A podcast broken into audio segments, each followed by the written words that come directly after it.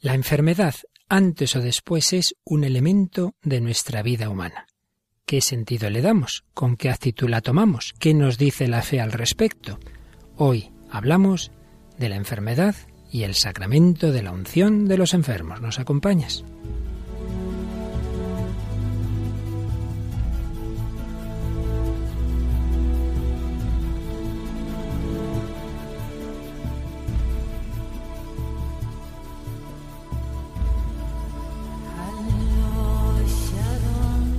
El hombre de hoy y Dios, con el padre Luis Fernando de Prada.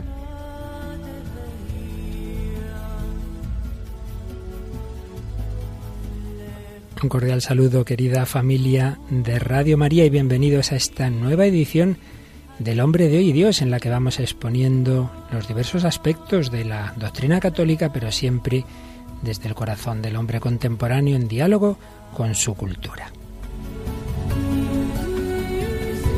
Y una semana más nos acompaña una mujer contemporánea también, Raquel Sánchez. Hola Raquel. Hola, muy buenas, padre. Bueno, Raquel, como siempre, en diálogo con nuestros oyentes, siempre tenemos algún correo, alguna comunicación de Facebook, ¿verdad? Sí, la verdad es que últimamente nos dejan un montón de mensajes y saludos. Por eso, pues, os mandamos otro de vuelta a Ana Isabel Prieto, a Irene Barrueta, a, Baldomero González, que como pusimos una foto el programa pasado de los confesionarios de la JMJ, nos decía que él se confesó en uno de esos. Pasamos muchos por ahí, ¿verdad? Qué bueno. Y bueno, luego Sandra Patricia Montoya eh, nos dice, muchas gracias por compartir y regalar su tiempo por hacer tanto bien. Que Dios los bendiga a los conductores del programa y a todos aquellos a quienes no, a quien no escuchamos, que seguramente están detrás haciendo que la radio de la Virgen llegue a tantos lugares. Y bueno, pues también a Marlene Ayala y a María del Carmen Margibi, que dice, como siempre, la paz entra en, casa con vosotros. Que Dios les bendiga. Bueno, nos alegra que no entre la guerra, sino la paz. sí, sí. Y en efecto hay muchas personas siempre detrás de lo que os se oye, detrás de la radio. Y como os anunciaba, vamos a entrar en ese sacramento de la unción de enfermos y por tanto vamos a hablar de la enfermedad. Pero aprovecho para recordar que el tema del sufrimiento ya lo hemos abordado en este programa en otras ocasiones de una manera muy a fondo y muy antropológica, que recuerdo como muchísimos comentarios también, muchísimas llamadas. Fue el programa número 16 que se emitió el 23 de enero de 2012 por primera vez. Y luego también en el programa número 32 del 21 de mayo del 2012 ya hablábamos de la providencia, pero en tanto en cuanto la providencia permite el sufrimiento, pues tocamos en buena parte este tema del dolor, del sufrimiento, que hoy lo centramos especialmente en la enfermedad.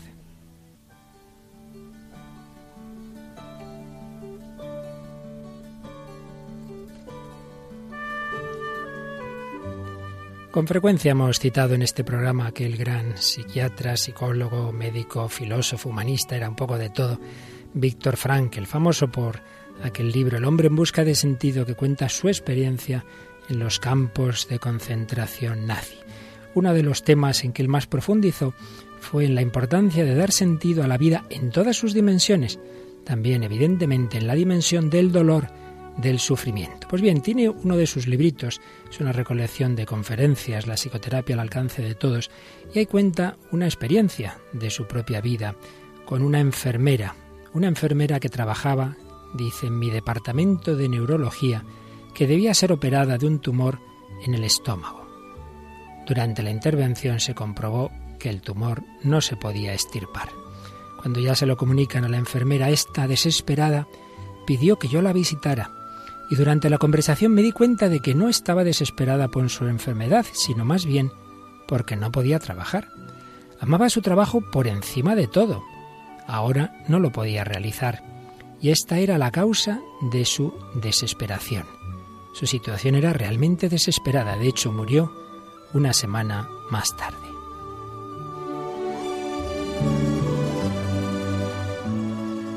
A pesar de todo, intenté explicarle lo siguiente.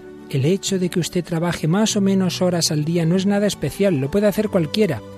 Pero ser tan trabajadora como usted y estar al mismo tiempo incapacitada para trabajar, es decir, tener que renunciar al trabajo y a pesar de ello no caer en la desesperación, ese sería un mérito que nadie le podría imitar tan fácilmente. Además, ¿no cree usted que está cometiendo una injusticia con todos los miles de personas a quienes ha dedicado su vida como enfermera? ¿No cree que es injusta si actúa como si la vida de un enfermo o de un inválido, la vida de una persona incapaz de trabajar, no tuviera sentido? Si usted se desespera por su situación, está obrando como si el sentido de la vida humana consistiera única y exclusivamente en poder trabajar más o menos horas. Con ello les está negando a todos los enfermos y discapacitados su derecho a vivir, su razón de ser. Usted tiene ahora una oportunidad única. Mientras que hasta ahora solo les podía prestar una ayuda profesional, ahora puede usted ser algo más, un modelo de humanidad. Pues este era el testimonio de este gran psiquiatra Víctor Frankel en una de las muchas anécdotas que él contaba desde su gran experiencia en muchos campos de su vida. ¿Qué te ha parecido, Raquel? Muy bonito y muy, vamos, como siempre, las historias que cuentas, pues muy bien y muy, y muy ilustrativo, ¿no? Para el tema que estamos Sí, él siempre insistía, como luego explicaremos un poco, bueno, ahora mismo lo vamos a intentar explicar brevemente, en que hay diversos factores que dan sentido a la vida humana. Y claro, las personas que solo basan el sentido de su vida en el trabajo, pues claro, y cuando llega el momento que no pueden trabajar, cuando llega el momento de la enfermedad, una enfermedad que incapacita, pues realmente, si solo se basan en eso, pues se comprende que puedan llegar a la desesperación. Por eso, partiendo como en tantos otros programas, primero desde esta perspectiva humana, recordemos que el sufrimiento en general, y luego eso lo aplicamos a la enfermedad, pues tiene unas dimensiones no sólo negativas. Es negativo el, sufrimiento y es negativa la enfermedad para lo que llamaba Víctor Frankl el homo faber, es decir, aquel que basa su vida nada más en lo que hace, en el trabajo, no es capaz de realizarse en esa nueva circunstancia se defiende del dolor mediante la actividad y ya no puede realizar la actividad y por ello es una actitud materialista en la que cree que si no es productivo su vida no tiene sentido. Frente a esto, Víctor Frankl afirmaba que la vida del ser humano también se colma sufriendo, pues las cosas conservan su sentido más allá del éxito o el fracaso, es una concepción muy reductiva de la vida, una concepción, digamos, bipolar, no hay más que éxito o fracaso. No, no, hay, hay otras realidades mucho más profundas. Por eso, frente al Homo Faber, él hablaba del Homo Patiens, del hombre sufriente, el hombre que sufre, que se puede realizar en el sufrimiento a través de los valores de actitud. Ahora explicaremos qué es esto. Y así ante el sufrimiento estamos llamados a dar lo mejor de nosotros mismos y a cambiar para mejor. En el sufrimiento podemos madurar. Y en la enfermedad, ciertamente muchas personas se han hecho mejores, han madurado. La maduración se basa, decía Frankel, en que el ser humano alcanza la libertad interior a pesar de la dependencia exterior. Y una buena amiga psiquiatra, discípula en buena medida de Víctor Frankel, Maribel Rodríguez, pues nos lo explicaba en algún seminario, insistía en los aspectos positivos del sufrimiento, cómo contribuye al desarrollo del yo si uno lo vive acompañado, cómo realza la existencia humana, pudiendo despertar lo verdaderamente espiritual en el hombre. Deja al hombre a solas consigo mismo en el buen sentido, porque ayuda a pararse a reposar y a repasar, a despegarse de las cosas. El dolor desnuda la esencia de las cosas y nos puede llevar hacia una percepción más profunda de la vida. Sirve para descubrir al ser humano su condición humana, su insuficiencia radical. ¿Cuántas veces nos creemos que lo podemos todo? El, joven que todo le ha ido bien en la vida tiene esa, esa ilusión de la invulnerabilidad. Va a todo correr en su moto, en su coche, porque piensa que nunca le va a pasar nada. Y nos llega la enfermedad, nos llega el accidente, nos llega el sufrimiento y nos pone en nuestro sitio. Nos hace ver la verdad. La humildad es la verdad la verdad es que no somos nada, decía nuestra Santa Teresa de Jesús. Sufrimiento, si lo tomamos con la actitud adecuada, nos puede fortalecer. Puede recordar al hombre también que este, esta vida no es su sitio para siempre. Le empuja a trascender la realidad. Pero también puede unir a las personas y ayudar a la comprensión, ya que el que ha sufrido entiende mejor a los demás. Tiene un sentido pedagógico, ayuda a diferenciar lo que es esencial de lo que no lo es. ¿Cuántas veces habían hablado con enfermos que han pasado una enfermedad muy grave? Siempre te dicen estas de las primeras enseñanzas típicas. Yo ahora me doy cuenta que antes me ahogaba por tonterías y ahora relativizo tantas cosas. Pues estoy vivo, pues ya que más me da esto, lo otro, que me digan tal cosa, que no tengo trabajo, pues tengo vida. Te ayuda a relativizar los problemas. Por ello, desde esa perspectiva humana, pues ya es importante darnos cuenta que lo que ocurre en la enfermedad, en la enfermedad seria, en la enfermedad grave, que en principio pues nos hace a todos tanta pupa, sin embargo tenemos que intentar sacarle un sentido. Y digo que Víctor Frankl decía que el sentido de la vida se puede basar en tres tipos de valores los valores de creación. Una persona creativa, tú por ejemplo Raquel, que eres un artista, pues si un día haces un cuadro, no sé qué, te queda muy bien, pues te pone muy contenta, ¿verdad? Pues claro. Has creado algo, ¿verdad? O el estudiante que hace un verdadero trabajo, no de copia y pega de internet, sino, sino que le ha hecho pensar y tal, pues, pues al final está satisfecho. O una empresa, unas personas como tantas veces en la historia, ¿verdad? Empiezan de cero y acaban construyendo una empresa. Pues es evidente que eso realiza, pero ni llena lo más hondo del hombre el trabajo, ni es eh, consistente a toda prueba. Y lo estamos viendo ahora pues en situaciones de crisis y tal. Yo siempre me acuerdo que en aquella otra crisis, la del 29, en el crack famoso que hubo en la bolsa de Nueva York, estaba García Lorca por entonces en Nueva York y dice que le impresionó mucho ver que se, por, la, por las ventanas del edificio alto de la bolsa de Nueva York vio ejecutivos que se tiraban por la ventana porque se habían arruinado en unos minutos de aquel, de aquel bajón de la bolsa, ¿verdad? Si toda su vida estaba basada en, el, en la empresa, pues acabó. Su vida no tenía sentido. Por lo tanto, está bien los valores de creación, sí, por eso hay una terapia ocupacional muchas veces que es, que es interesante, pero no puede bastar. Segundo tipo de valores, los valores de experiencia, decía Víctor Frankel, la experiencia de la belleza, la experiencia de la amistad, la experiencia de Dios, la experiencia religiosa, la experiencia del amor. Es mucho más importante que el trabajo. Una persona a lo mejor no trabaja por lo que sea, pero puede tener una vida muy rica de relación y de experiencia en todos esos grandes campos de la vida. Pero tercero, valores de actitud ante el sufrimiento inevitable. Porque hay sufrimiento que podemos y debemos luchar contra él, pero también hay situaciones que ya está, esto es lo que hay, usted se muere, usted tiene este cáncer, eh, aquel diagnóstico que le dieron al médico, ya hemos citado aquí alguna vez, Vallejo Nájera, cuando le dice, mira, tienes un cáncer de páncreas, no hay solución, eso está ahí. O estaba Víctor Frankel en un campo de concentración, eso está ahí. ¿Podía intentar escaparse? Pues muy difícilmente, eso está ahí. Y ante eso, ¿qué nos queda? La actitud que yo puedo tomar. Yo no puedo cambiar esa situación externa, yo no puedo quitar ese tumor, en el caso que decimos de que es incurable, pero puedo tomar una actitud u otra. Y ahí es donde está la libertad interior del hombre, que no tiene más que el ser, que tiene espíritu, que no queda determinado por la materia.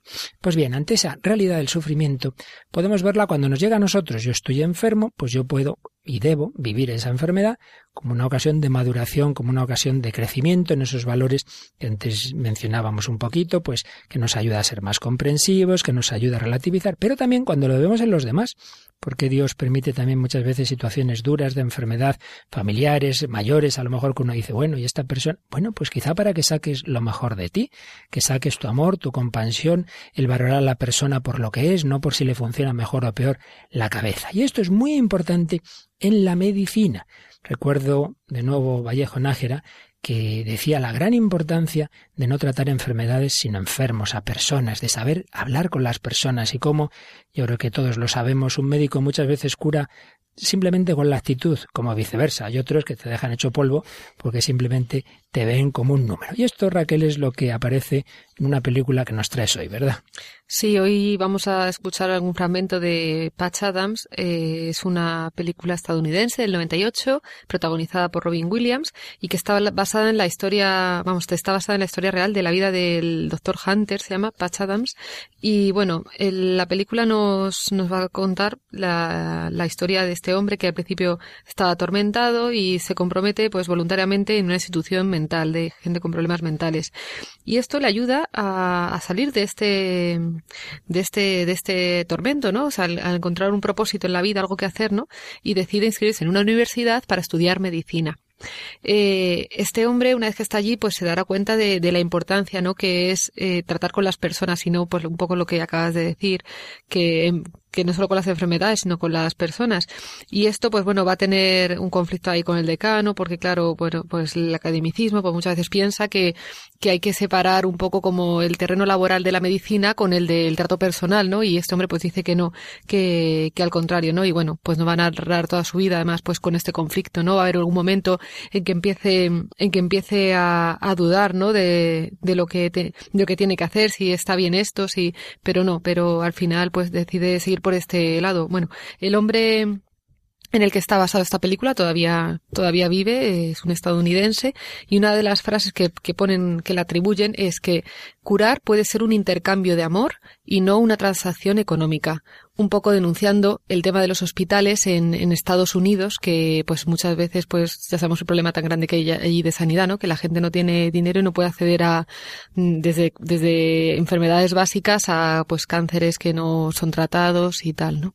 Muy bien, podemos escuchar precisamente una escena en la que ese decano va con un grupo de estudiantes, entre ellos este protagonista, ¿verdad? Y ahí en un pasillo eh, se detienen ante una enferma y se pone a hablar de lo que tiene esta enferma, la cual la pobre va poniendo unas caras de espanto cuando uno ve la escena y de repente se oye la voz de Patch Adams. Bueno, pues escuchamos el fragmento.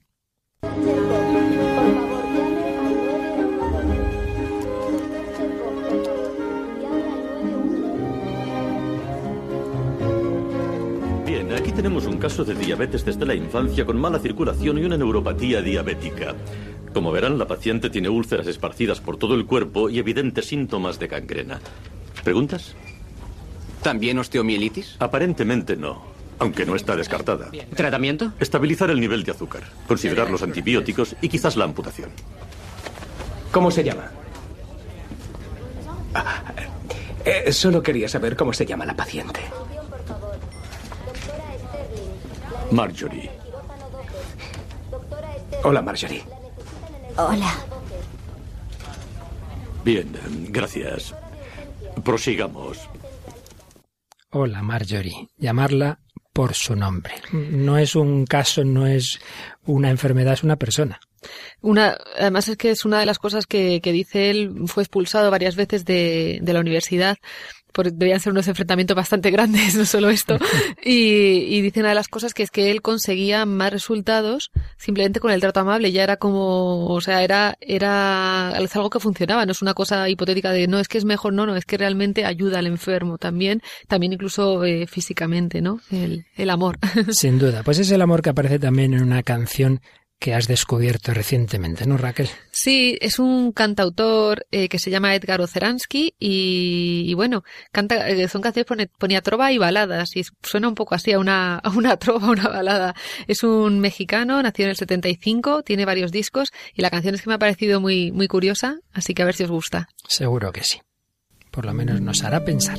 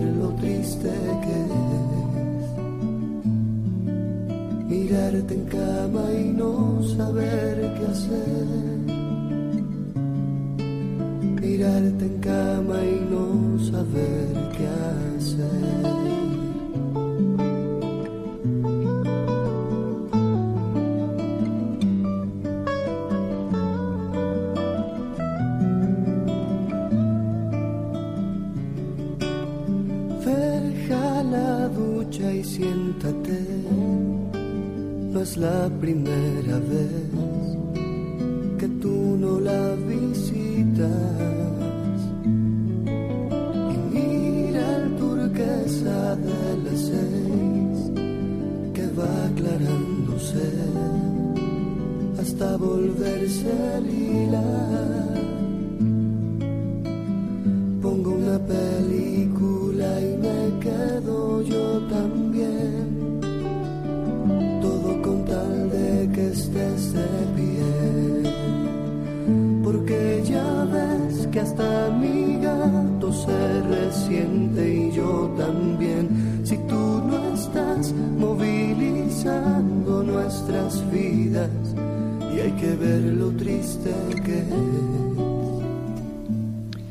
Sobre este fondo de esta canción que nos habla de quien acompaña a la persona enferma, recordamos pues algunas de las ideas preciosas que nos ofrece el catecismo de la Iglesia Católica al hablar de la unción de los enfermos a partir del número 1499. Nos habla de la enfermedad en la vida humana, que puede conducir a la angustia, al repliegue sobre sí mismo, a la desesperación, a la rebelión contra Dios, pero también hacer a la persona más madura.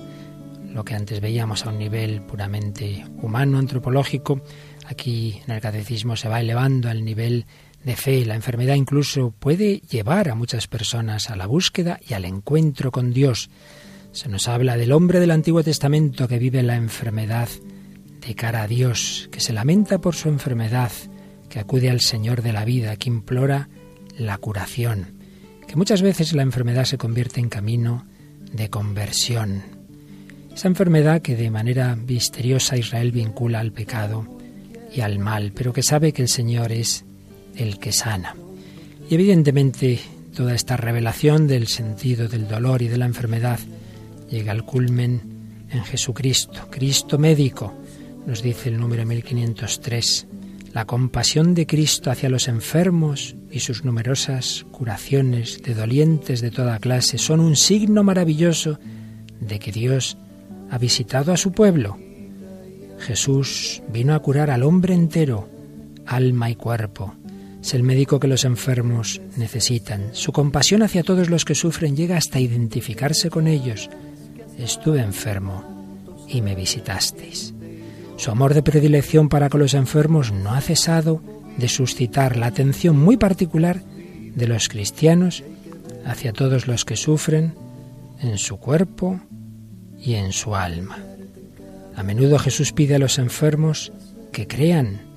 Se sirve de signos para curar, como la saliva, la imposición de las manos, el barro. Los enfermos tratan de tocarlo, pues salía de él una fuerza que los curaba a todos. También en los sacramentos, Cristo continúa tocándonos para sanarnos. la ducha y siéntate.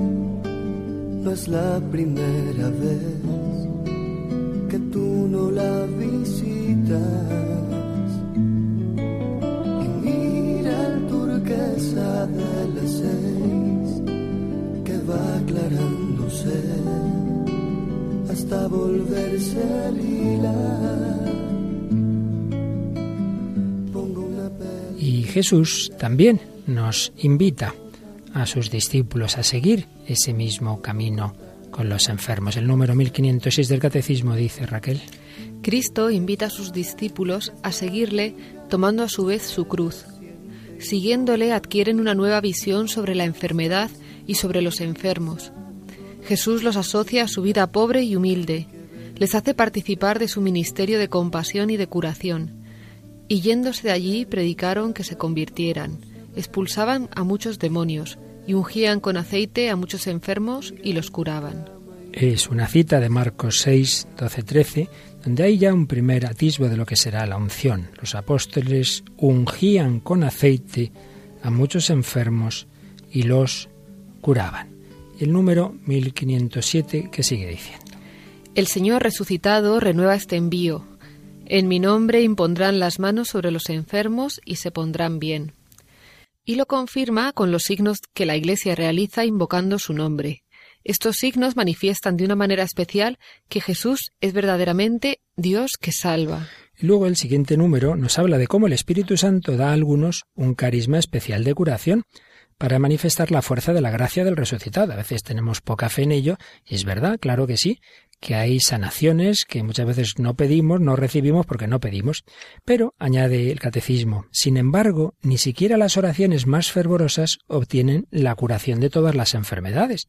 Recordemos aquella escena San Pablo que le pide al Señor que le sane de algo, no, no, sabemos muy bien lo que era, pero que el Señor le responde Mi gracia te basta, que mi fuerza se muestra perfecta en la flaqueza. Y en otro lugar dirá Completo en mi carne lo que falta a las tribulaciones de Cristo en favor de su cuerpo, que es la Iglesia. En cualquier caso, el Señor envía a su Iglesia y les dice, según el número 1509, Sanad a los enfermos. La Iglesia ha recibido esta tarea del Señor e intenta realizarla tanto mediante los cuidados que proporciona a los enfermos como por la oración de intercesión con la que los acompaña. Cree en la presencia vivificante de Cristo, médico de las almas y de los cuerpos. Esta presencia actúa particularmente a través de los sacramentos y de manera especial por la Eucaristía, pan que da la vida eterna, y cuya conexión con la salud corporal insinúa San Pablo. Por tanto, por muchos medios, la oración, las diversas intercesiones y en general los sacramentos, y aquí se nos menciona en concreto la Eucaristía, el Señor nos fortalece y el Señor también eh, quiere sanar nuestro cuerpo. Pero hay un sacramento específico para ello, y es lo que nos dice el número 1510. No obstante, la Iglesia Apostólica tuvo un rito propio en favor de los enfermos, atestiguado por Santiago. Y aquí viene una cita de la carta de Santiago, Santiago 5, 14, 15. ¿Está enfermo alguno de vosotros? Llame a los presbíteros de la Iglesia, que oren sobre él y le unjan con óleo en el nombre del Señor. Y la oración de la fe salvará al enfermo, y el Señor hará que se levante, y si hubiera cometido pecados, le serán perdonados. La tradición ha reconocido en este rito uno de los siete sacramentos de la Iglesia. Uno de los siete sacramentos de la Iglesia, la unción de los enfermos. Pues estamos hablando de este sacramento, queridos amigos, en Radio María, el hombre de hoy y Dios, Raquel Sánchez Mayo y un servidor, Padre Luis Fernando de Prada, partiendo de esa realidad que está en nuestra vida, la realidad de la enfermedad, del sufrimiento. Papa Emérito Benedicto XVI, en su preciosísima encíclica Spesalvi sobre la esperanza, nos explicaba, al igual que el obrar, también el sufrimiento forma parte de la existencia humana. Este se deriva, por una parte, de nuestra finitud, y por otra, de la gran cantidad de culpas acumuladas a lo largo de la historia, y que crece de modo incesante también en el presente. Ciertamente, conviene hacer todo lo posible para disminuir el sufrimiento, impedir cuanto se pueda el sufrimiento de los inocentes, aliviar los dolores y ayudar a superar las dolencias psíquicas. Todo esto son deberes tanto de la justicia como del amor, y forman parte de las exigencias fundamentales de la existencia cristiana y de toda vida realmente humana. Pero estirpar el dolor del mundo por completo no está en nuestras manos simplemente porque no podemos desprendernos de nuestra limitación y porque ninguno de nosotros es capaz de eliminar el poder del mal, de la culpa, que, lo vemos, es una fuente continua de sufrimiento. Esto solo podría hacerlo Dios, y solo un Dios que haciéndose hombre entrase personalmente en la historia y sufriese en ella. Pues bien, ese Dios que entró en la historia, que sufrió, que quiso saber lo que es la cruz, lo que es la pasión, lo que es la muerte, sin embargo sigue consolando a unos y a otros y sigue tocando nuestro corazón, como nos decía antes el catecismo, nos toca hoy día a través de una manera muy particular de los sacramentos y concretamente de este sacramento de la unción. Vamos a ir un pequeño fragmento de aquella serie que hubo sobre Santa Teresa de Jesús en la televisión española. Hay un momento en que se, parece que se muere, de hecho estuvieron a punto de enterrarla porque parecía que ya había muerto y, y entonces hay un momento en que aparece cuando llega el sacerdote, el, su padre se había resistido a que fuera antes eh, a darle los sacramentos y escuchamos ese momento en que entra el sacerdote. Pero ¿cómo lo han dejado para tan tarde? Es culpa mía. Lo ha pedido muchas veces. No creíamos que estuviera tan grave. Vamos, pasa. Teresa. Teresa. Me parece que no está ya en disposición de recibir la comunión. Verista en Santa Anunción et suam piissiman misericordiam indulge activi Dominus quid quid per visum deliquisti. Amén. Hemos oído la fórmula en latín, pero es la que decimos hoy en castellano. Por esta santa unción y por su bondadosa misericordia te ayude el Señor con la gracia del Espíritu Santo, para que libre de tus pecados te conceda la salvación y te conforte en tu enfermedad. Es un sacramento que, como poco se puede intuir por lo que hemos oído, no es para cuando uno ya está moribundo y ya no puede hacer nada. No, no, al revés. Es un sacramento que conviene recibir en plena conciencia. Es un sacramento, evidentemente, no para un catarro, sino para la enfermedad grave, pero que tenemos mal metida esa idea de que es ya, pues eso, el del cuando uno ya se muere. También, pero no solo, ni mucho menos. Y la prueba, Raquel, seguro que tú has estado en ocasiones en parroquias, en celebraciones comunitarias, ya sabes que hay muchas veces en que se dice el próximo domingo vengan las personas ya mayores y tal, que les damos la unción. Pues se pueden ir a las iglesias que no están muy moribundas, ¿verdad? pues no. Parece evidente. Por eso vamos a ver cómo resume el catecismo lo principal de este sacramento. El sacramento de la unción de los enfermos tiene por fin conferir una gracia especial al cristiano que experimenta las dificultades inherentes al estado de enfermedad grave o de vejez.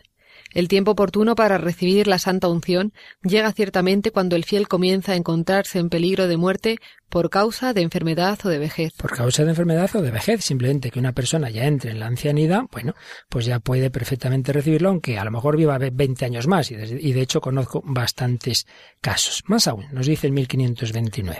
Cada vez que un cristiano cae gravemente enfermo, puede recibir la santa unción y también cuando después de haberla recibido la enfermedad se agrava. Te podría contar, Raquel, bastantes casos en que te me han llamado, he ido y ya parece que, que esta persona es, nada, recibe la unción, ya a la media hora recuerdo un caso muy concreto que abre los ojos, quiero merendar. Pero mamá, ¿pero qué quieres? Eh, un filete, ¿pero qué estás diciendo? ¿Cómo con filete? Sí, sí, sí, que tengo mucha hambre. Bueno, yo he visto auténticas resurrecciones de la unción. Un sacramento que solo pueden administrar los presbíteros y los obispos, en el que se unge con ese óleo sagrado, se dicen esas palabras que antes decíamos, se unge en la frente y las manos del enfermo en el rito romano o también en otras partes del cuerpo en rito oriental, como también se hacía antes en el rito anterior. Y los efectos de este sacramento, esto es muy interesante, lo resume así el 1532 del Catecismo.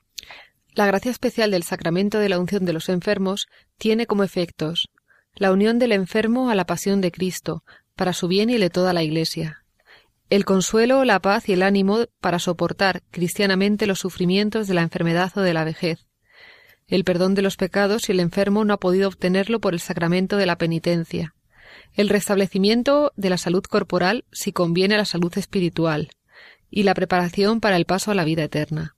Pues bien, vamos a escuchar, como siempre nos gusta en este programa, un testimonio de una persona que conocí, sobre todo conocí a sus padres, que joven tuvo un cáncer y parecía que se curaba, pero al final el, Señor se la llevó, una gran profesional.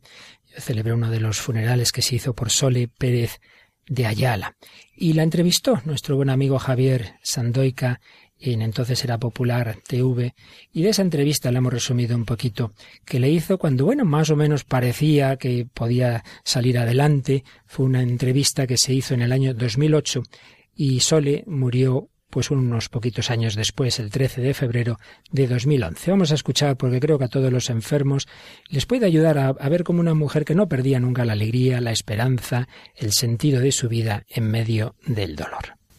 Tú hablas con claridad, es decir, tú tienes cáncer. Yo tengo cáncer, sí, tengo cáncer. Hace, en el 2006, hace dos años, ahora, hace 15 días, me diagnosticaron un cáncer eh, y me dijeron, bueno, me dijeron, te vas a curar. Eh, entonces, tú pasé por un tratamiento de quimioterapia, cirugía, radioterapia. Eh, y fue muy espectacular el resultado. Me dijeron, bueno, casi seguro que estás curada. Y, y al cabo de menos de seis meses eh, me diagnosticaron una metástasis Ajá. y ya me dijeron esto no se cura. Ah, te lo dijeron así. No se me dijeron no se cura, pero te lo podemos controlar. Entonces, pero vamos a ver, porque el cáncer es el cáncer. Eh, entonces, eh, estoy en un tratamiento desde hace seis, siete meses, eh, un tratamiento que, con el cual me están controlando la enfermedad. Uh -huh. Es un tratamiento duro, con muchos efectos secundarios, que me limita mucho en mi vida familiar y en, en mi vida de todos los días y en mi vida profesional. O sea, que estás casada, tienes chavales. Sí, estoy casada, tengo tres niños, ¿Qué edades? nueve, siete y una que va a cumplir cinco ahora. Lo que me pasa, bueno, pues yo lo veo como parte de la vida, mm, Dios lo ha permitido y no solo Dios lo ha permitido, sino yo creo que Dios se, está sirviendo de, de una enfermedad para que para que yo sea en primer lugar mucho más feliz para sacar de mí lo mejor que había y para eh, para sacar para hacer una sacar una alegría para hablar de esperanza para para conocerle a él y tengo la sensación de que él personalmente se está ocupando de mi alma Pero es curioso, fíjate, eh, la gente que tiene una enfermedad me dicen siempre, Javier, yo tengo que aprender resignación. Como una resignación de que se te ha venido encima una losa, pero tú estás hablando de la posibilidad de la alegría. Estás hablando Sí. de la posibilidad de acercarse a Dios de una forma más intensa. Eh, es una paradoja. es una paradoja, es una paradoja porque a veces no entiendes. Al principio dices, bueno, pues, pues, pues sí, me ha tocado, ¿qué voy a hacer? Y dices, no, no, no, es que no es que te haya tocado, es que esto, obviamente, hay un Dios que es un Dios eh, Padre, que es un Dios que lo sabe todo, lo puede todo y además que te quiere, que me quiere más que nadie en este mundo y que lo ha previsto todo. Entonces, aunque aparentemente, bueno, pues, pues eh, no puedas hacer una vida, entre comillas, normal y tu vida profesional sufra y tu vida personal sufra, eh, pero son los designios de Dios. Y él y- prevé una alegría dentro de esto, que es lo que... yo creo que sí. Yo creo que sí, porque ah, hemos endiosado el mundo, ¿no? O sea, eh, el mundo nos ofrece tantas cosas. Eh, no sé, yo soy profesora y a mí.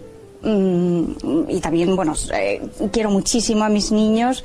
Para mí la familia es importantísima.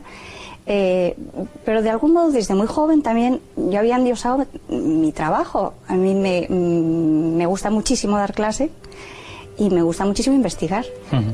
Eh, y, y entonces mm, a mí me fascinaba. Yo era capaz de pasarme horas, horas, pues leyendo y estudiando o, o ha- o haciendo mil cosas, pero entonces te estás perdiendo la verdad. La verdad que es que eres hijo de Dios y que lo podemos vivir aquí. Eso es lo sorprendente, que da la sensación de que uno solamente puede hacer eso sí, cuando vive una circunstancia de este tipo que te hace parar y plantearte las cosas. Después de tantos años de ejercicios espirituales, de meditar el principio y fundamento, son palabras de nuestra invitada, me han tenido que atar a una cama de hospital para entender que un minuto de cansancio extremo o de simplemente mirar el horizonte dan gloria a Dios si se ofrecen por amor. Sí, porque yo tenía obsesión por no perder el tiempo. Y tenía obsesión de una especie de horror vacuino de- en mi vida, de llenar todo y de, y de aprovechar el tiempo pues o para, o para el trabajo, o para el estudio, o para los míos, o para leer, o para... O sea, hacer algo, siempre, hacer, hacer, hacer. Ocupar el tiempo, como Ocupar el tiempo. Y, y, y además ocupar el tiempo eh, para, dar gloria, para dar gloria a Dios. ¿eh? Eh, como si Dios necesitara de mi trabajo. eh, y de repente, pues estaba en el hospital y decía, bueno, es que no puedo hacer nada, no puedo hacer nada. Pero es que cuando llego, llego a mi casa y, y tengo y vengo de la quimioterapia, es que lo único que quiero es llegar a mi casa y cerrar los ojos y estar. Y pienso, y ya no sirvo para nada. Y digo, no, eso es falso. Eso no puede ser. Es como la gran tentación, digamos, que a uno le viene, ¿no? Decir, como no puedo hacer nada más que mirar el horizonte y estar atada a la cama y sufriendo, pues no puedo hacer nada. Gracias a tu fe estás viviendo otra cosa. El futuro mm, yo no lo tengo, yo solo tengo presente. Yo ten- tengo presente y tengo el día de hoy para dar gloria a Dios y, y, y- y lo que sí tengo es esperanza. Pero tengo esperanza, tengo esperanza en la vida eterna, que al fin y al cabo aquí estamos todos muy de paso y, y por un caminito, pero, pero además tengo la esperanza de, de que el reino de, de Dios, con, con lo que tiene de alegría y en las almas, también pueda llegar a las personas. Soledad, nos queda muy poquito tiempo y me gustaría eh, unas palabras de esperanza, pero no solamente de ánimo como barato que muchas veces decimos, ¿no? Animaos, animaos y eh, don't worry, be happy y tal, ¿no? Que decimos normalmente. ¿Tú qué les podrías decir desde tu experiencia íntima personal? Pues que el, el sufrimiento eh, en sí, bueno, que el sufrimiento no es malo, que hay que saber encajarlo, que no todo es sufrimiento, que el sufrimiento cura, que la vida se pasa tan deprisa y que, si- y que Dios nos quiere. Entonces, si Dios nos quiere y Dios puede todo y sabe todo, pues que vamos hacia Él y que Él se va a ocupar de nosotros. Él se va a ocupar de nosotros.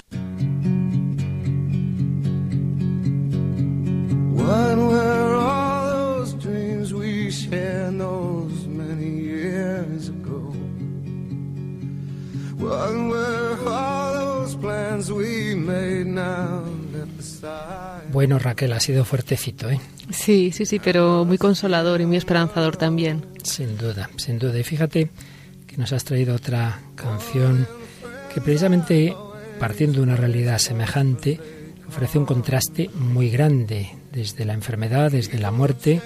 Esta canción habla de un planteamiento muy triste, muy desesperanzado y en cambio Sole nos hablaba de esperanza. ¿Nos explicas un poquito el contraste? Bueno, estamos escuchando primero más que nada la, la preciosísima voz de Eddie Vedder, cantante de Pearl Jam, es uno de los mejores grupos de, de los 90 estadounidenses. Y bueno, pues esta canción pues habla de pues de una separación no no, no he encontrado muchas explicaciones exactas de lo que el cantante quiso decir pero yo creo que es muy claro que es una separación por, por alguien que se muere no y a- porque hay un- hay algún algún momento en que en que habla eh, cómo crees que es irse de aquí con los niños por tu cuenta solo no me dejes ir ayúdame a verme a mí mismo porque ya no puedo contar mirando hacia arriba desde el interior del fondo de un pozo es el infierno le grito pero nadie escucha. Es una letra muy desgarradora desde un planteamiento evidentemente pues en que no contempla la posibilidad de que, de que un Dios amor después de la muerte y que nos ama también en el, en el sufrimiento y que el sufrimiento es es también, o sea, no, no es el sentido totalmente negativo de si el placer es lo absoluto en esta sociedad de ahora, pues claro, el sufrimiento no es nada. Entonces, evidentemente, de esa perspectiva, pues todo es terrible, ¿no? Con la enfermedad, pero no es así. Además, me hace, me parece muy curioso porque normalmente las obras de arte que están dadas a luz, eh, pues cuando uno está sufriendo y tal, suelen ser muy bellas, normalmente. Y esta canción es, es la paradoja, ¿no? Está hablando de un tema muy triste, sin embargo, es una canción muy bella, ¿no? Muy, muy bonita. Y el mismo autor, además, decía, ¿no? Hablando sobre la canción, dice, es la canción más triste y a la vez más, gratific más gratificante que he compuesto en mi vida. Qué curioso. Fíjate esa frase que has leído, es el infierno, le grito, pero nadie escucha. En cambio, Sole nos decía cómo no dudaba del amor de Dios. Hay un Dios que lo puede todo y que nos ama. Él sabrá. Estamos en sus manos. Un año después de la muerte de Soledad Pérez de Ayala, otra Soledad, Soledad Becerril, escribía en Alfa y Omega, la, había conocido a, a Sole de Ayala y decía de ella, vivía con poca salud, su trabajo había pasado a ser a tiempo parcial, entraba y salía del hospital constantemente. Estaba rodeada de enfermeras, médicos, pacientes con cara de amargura y dolor. Su vida no era lo que ella había pensado. La enfermedad la había situado en otro lugar, en otras circunstancias. Y decidió aprender a vivir por encima del dolor. Le pidió a Dios que le hiciera ver su amor y su misericordia. Y cuenta que lo encontró en su familia, en su colegio, el Mater Salvatoris, en su amiga del alma, en las pocas clases que podía dar y en las pequeñas cosas que podía hacer todos los días. Soledad vivió años de dolor, pero también de paz, serenidad y fe. Y por eso ni se lamentó, ni estuvo triste, tuvo fortaleza y alegría en medio de esa vida tan rara. Y creo que el recuerdo y las enseñanzas que sus hijos recibieron de su madre fueron tales que hoy se han hecho mayores, son niños responsables y atentos a todo lo que sucede a su alrededor, y que su marido ha podido resistir, gracias también a ella, el dolor con el que muchos no pueden. No hubo quejas ni lamentos, sí ánimo y esperanza, no solo para resistir su enfermedad, sino para saber aceptarla, buscar y encontrar en ella al Dios que la amaba y se la enviaba. Y creo que lo encontró. Por eso pienso que hoy nos dirá, no lloréis por mí, Llorad por los que no encuentran el sentido de su vida y lo buscan desesperadamente.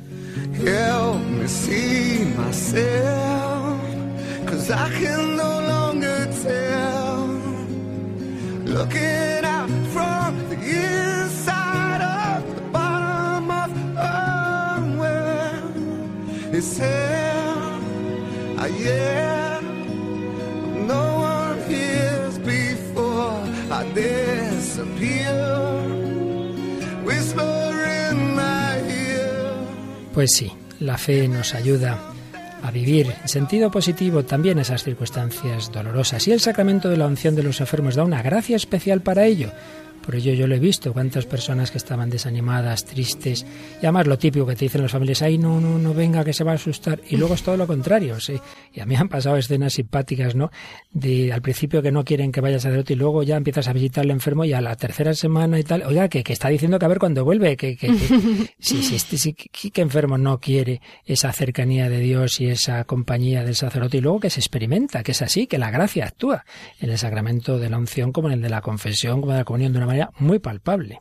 Es que muchas veces yo creo que nos hemos amueblado pues todo, ¿no? El, el evangelio, la religión a nuestra manera y, no entendemos pues todo, o sea, toda la grandeza. O sea, cuando leíamos ahora las citas evangélicas sobre la imposición de manos a los enfermos, es que yo, yo me parece maravilloso, ¿no? Que cuando estés enfermo, incluso no de gravedad, como decía el, o sea, pues una enfermedad que nunca sabes, o sea, cuándo va a terminar, pero o te van a operar, o te van a operar. en principio no tiene por qué pasar nada, pero vaya. Pero bueno, es que se puede recibir la unción antes. ¿sí? ¿Por qué no, no? Porque tenemos como ese miedo, esa resistencia, estos signos que a mí me parece maravilloso, ¿no? Que te unjan con óleo, que no sea más un, sobre todo una palabra que es evangélica, ¿no? Que lo dice el Señor, que, Claro. que, que los sacerdotes impongan las manos. Pues a mí me parece más un gesto incluso pues muy de Dios, muy de cariño, muy de Iglesia Madre, que nos acompaña pues en los buenos momentos, pues muchas veces los sacramentos, ¿no? De más alegría, podemos decir, y también pues en los momentos más duros, ¿no? Como este. Pues claro, el Señor nos acompaña en todo momento y lo hace de una manera muy particular a través de los sacramentos.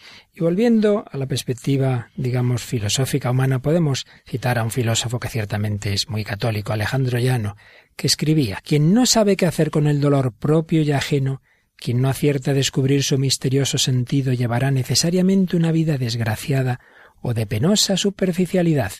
La capacidad de sufrir casi define la calidad de un ser humano, porque le aporta una conciencia de su propia limitación que es clave para comprenderse a sí mismo. Y añadía, si no se es capaz de integrar la muerte en el transcurso de la existencia y vislumbrar su sentido, nunca se alcanzará una vida auténticamente lograda. Si tú antes, Raquel, hablabas de esta sociedad que solo busca el placer, nos decía Alejandro Llano, el dolor humano sirve de contrapunto al placer y no es incompatible con la alegría. Un aspecto esencial de la ciencia de la vida, del saber vivir, consiste indudablemente en saber sufrir. Hay que aprender que el dolor purifica, contribuye a que caiga por tierra tanta hojarasca que muchas veces arrastro sin motivo.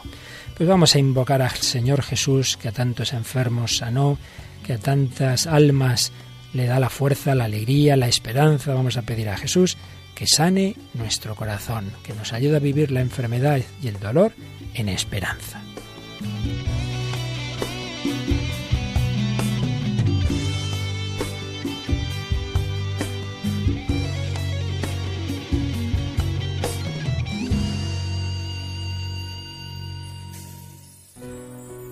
Tocaré el borde de tu manto, Jesús. Sentirás que hay alguien a tu lado, soy yo. Mírame tal como soy y perdóname, Señor. Necesito tu salvación.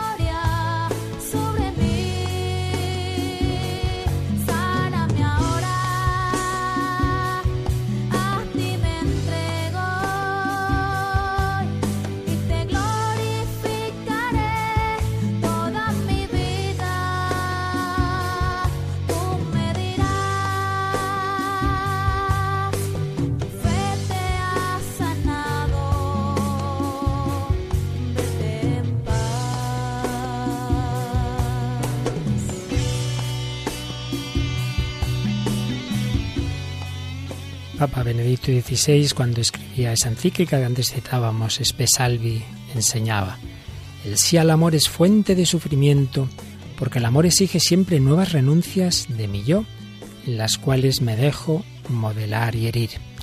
Y también nos decía, sufrir con el otro, por los otros, sufrir por amor de la verdad y de la justicia, sufrir a causa del amor, y con el fin de convertirse en una persona que ama realmente, son elementos fundamentales de humanidad cuya pérdida destruiría al hombre mismo. Sentirás que hay alguien a tu lado, soy yo. Mírame tal como soy y perdóname, Señor. He pecado, necesito tu salvación.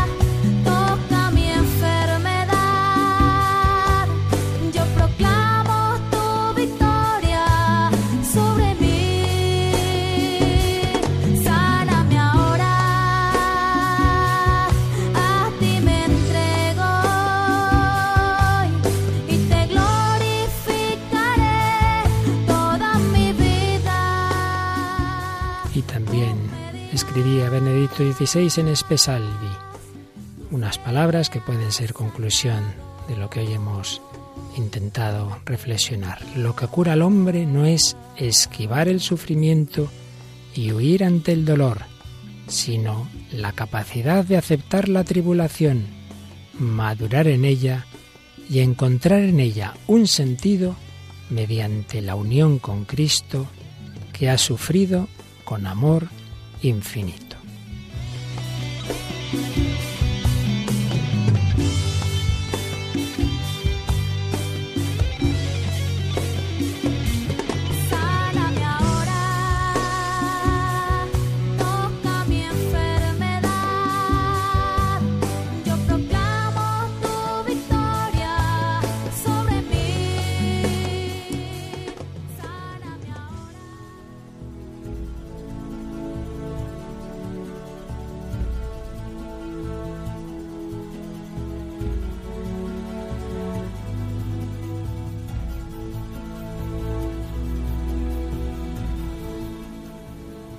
Raquel, pues el hombre de hoy también es el hombre que sufre muchas veces mucho y como no sabe sufrir, pues muchas veces se desespera y sin embargo hemos visto hoy cómo el Señor quiere también dar sentido a esas situaciones, ¿verdad? Sí, porque lo necesitamos además. o sea, es que pocas cosas dan tanto sentido a la vida y al sufrimiento como, como Jesús, ¿no? Y sobre todo, pues, cuando lo asociamos a, a la pasión de Cristo, pues ahí es como, o sea, la sublimidad del dolor, se puede decir, la sublimación del dolor. Sin duda. Por ello nada, nada nos puede quitar la confianza, la esperanza, nos podrá doler el cuerpo y a veces el alma, pero una cosa es doler y otra cosa es desesperarse. De eso nada, porque Cristo ha vencido la muerte, ha dado sentido al dolor. Como dijo Paul Claudel, Cristo no vino a quitar la cruz sino a clavarse en ella, pero la venció con su resurrección. Y esa es nuestra esperanza, una esperanza que seguiremos, si Dios quiere, anunciando desde aquí, desde Radio María en el Hombre de Hoy y Dios y con las sugerencias de nuestros oyentes. Pues si queréis mandarnos un correo, un email, vamos, a el hombre de hoy y Dios arroba radiomaria.es y luego en el Facebook también podéis, de- podéis dejarnos mensajes entrando en el buscador de Facebook, poniendo el hombre de hoy y Dios, dando a me gusta, recibiréis pues cada semana el aviso del programa y vídeos que colgamos muy interesantes. Ya os decía que este tema del sufrimiento lo hemos tocado en una primera etapa del programa, en, al menos en dos programas que están todos en el primer DVD de recolección de estos programas. Luego hay un segundo CD donde ya vamos en otra etapa y todo ello ya sabéis que podéis, si funciona, porque a veces nos falla, ¿verdad? Bajarlo del podcast y lo más fácil en un, en un DVD y un CD que podéis pedir en el número 902 500 518. Muy bien, pues muchas gracias a Raquel Sánchez Mayo, a Rocío García y a todos vosotros, queridos amigos, queridos oyentes, que hacéis con nosotros este programa y que seguís buscando a Dios desde el corazón. A veces un corazón dolorido, a veces lleno de alegría, pero siempre esperanzado porque Dios no abandona al hombre. Que los bendiga y hasta el próximo día, si Dios quiere.